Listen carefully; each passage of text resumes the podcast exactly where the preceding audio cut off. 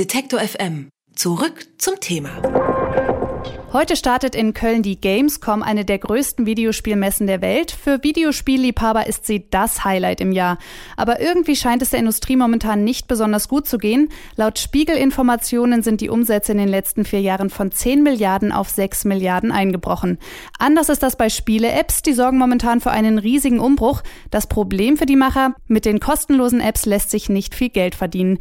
Inwiefern jetzt die Spielewelt darauf eingeht, darüber spreche ich mit Georg Schnurer, dem Computerspiel Spielexperten vom Computermagazin CT. Guten Tag, Herr Schnurer. Hallo.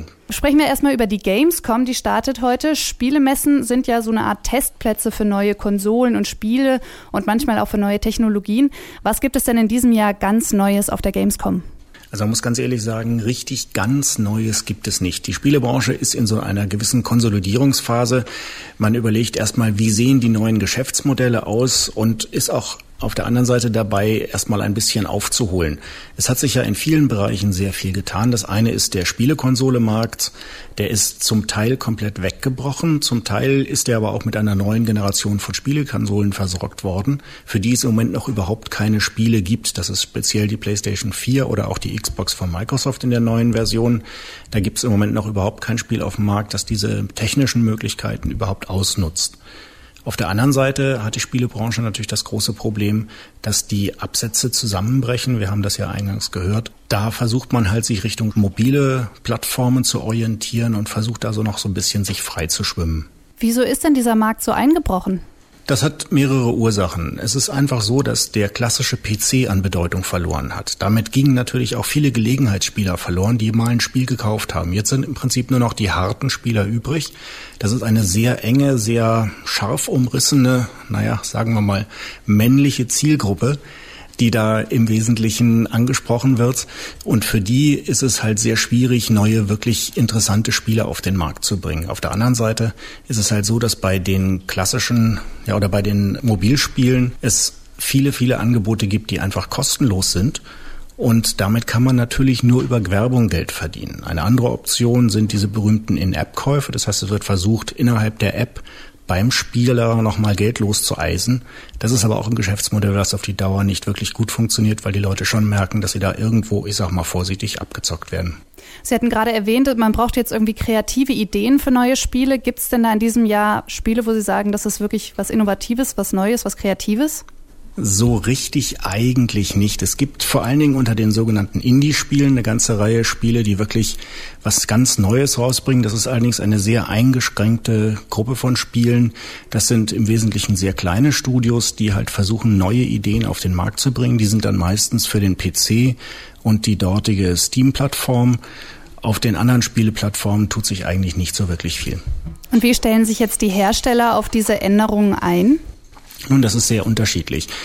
Bei Nintendo hat man eigentlich relativ viel Glück gehabt. Die Wii U kommt zwar nicht so wirklich gut an, aber bei den Spieleverkäufen ging es dank einer neuen Variante von Super Mario beziehungsweise XY Mario, wie es dann immer so schön heißt, geht es jetzt einigermaßen aufwärts. Das heißt, da sind die Einbrüche nicht mehr ganz so tragisch.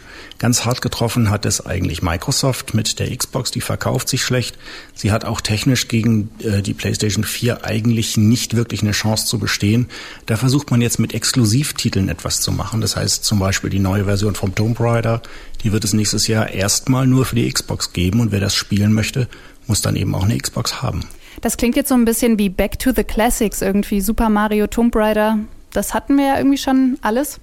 Ja, genau. Das ist auch so ein bisschen der Trend im Moment. Man versucht keine Risiken einzugehen. Man versucht Serien, die schon existieren, weiter auszubauen und auf diese Weise eben die vorhandene Spielerschar bei der Stange zu halten das Back to the Roots ist auch etwas, was beim Geschäftsmodell inzwischen zieht. Es gibt immer mehr Spieleanbieter, die auch bei Mobilspielen sagen, okay, diese Free-to-Play-Lösungen, die wollen wir nicht mehr haben, sondern wir wollen jetzt wirklich wieder unsere Spiele verkaufen. Wir wollen dem Anwender gleich sagen, pass auf, das Spiel kostet so und so viel Euro, dafür kannst du spielen. Du musst im Spiel nichts nachkaufen. Und das ist etwas, was zumindest bei den neueren Spielen ganz gut ankommt. Sehen Sie denn, dass die Spielekonsole dann irgendwann Schnee von gestern sein wird?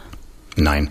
Ich glaube, dass weder der PC noch die Spielkonsole noch das mobile Spielen irgendwo das einzige ja, marktdominierende Spielbereich oder der einzige marktdominierende Spielbereich bleiben werden. Alle drei Plattformen haben ihre Daseinsberechtigung, sie haben ihre bestimmte Zielgruppe, nur die ist halt nicht mehr so riesig groß und es ist nicht mehr so einfach mit einem Spiel mal so viele Leute auf einmal zu erreichen. Kommen wir mal zurück auf die Gamescom. Sie haben ja jetzt gesagt, also so richtig was Neues und Innovatives gibt es nicht. Worauf kann man sich denn freuen diese Woche auf der Gamescom? Es gibt ein paar interessante Ausblicke auf das, was in Zukunft kommen wird. Stichwort virtuelle Realität, Stichwort Datenbrillen, so wie sie jetzt beispielsweise mit der neuen Oculus Rift vorgestellt wurden. Da tut sich ein ganz neues Spielegenre auf, eine Möglichkeit, in Spiele wirklich komplett einzutauchen. Das ist etwas, was wirklich sehr spannend ist, wo ich auch für die nächsten Jahre mit sehr, sehr vielen wirklich neuen Spielideen rechne. Aber da brauchen die Entwickler eben auch ein bisschen Zeit und man muss eben auch sehen, dass weder die Oculus noch die Sony-Brille tatsächlich im Markt sind. Das heißt, die kommen auch erst Mitte nächsten Jahres. Dann denke ich aber, wird sich da sicherlich einiges bewegen und da kann man eben die ersten Prototypen auch jetzt schon auf der Gamescom sehen.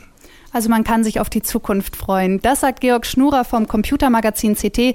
Mit ihm habe ich über die Gamescom in Köln und die aktuelle Situation im Computerspielemarkt gesprochen. Vielen Dank. Jo, tschüss. Alle Beiträge, Reportagen und Interviews können Sie jederzeit nachhören im Netz auf detektor.fm.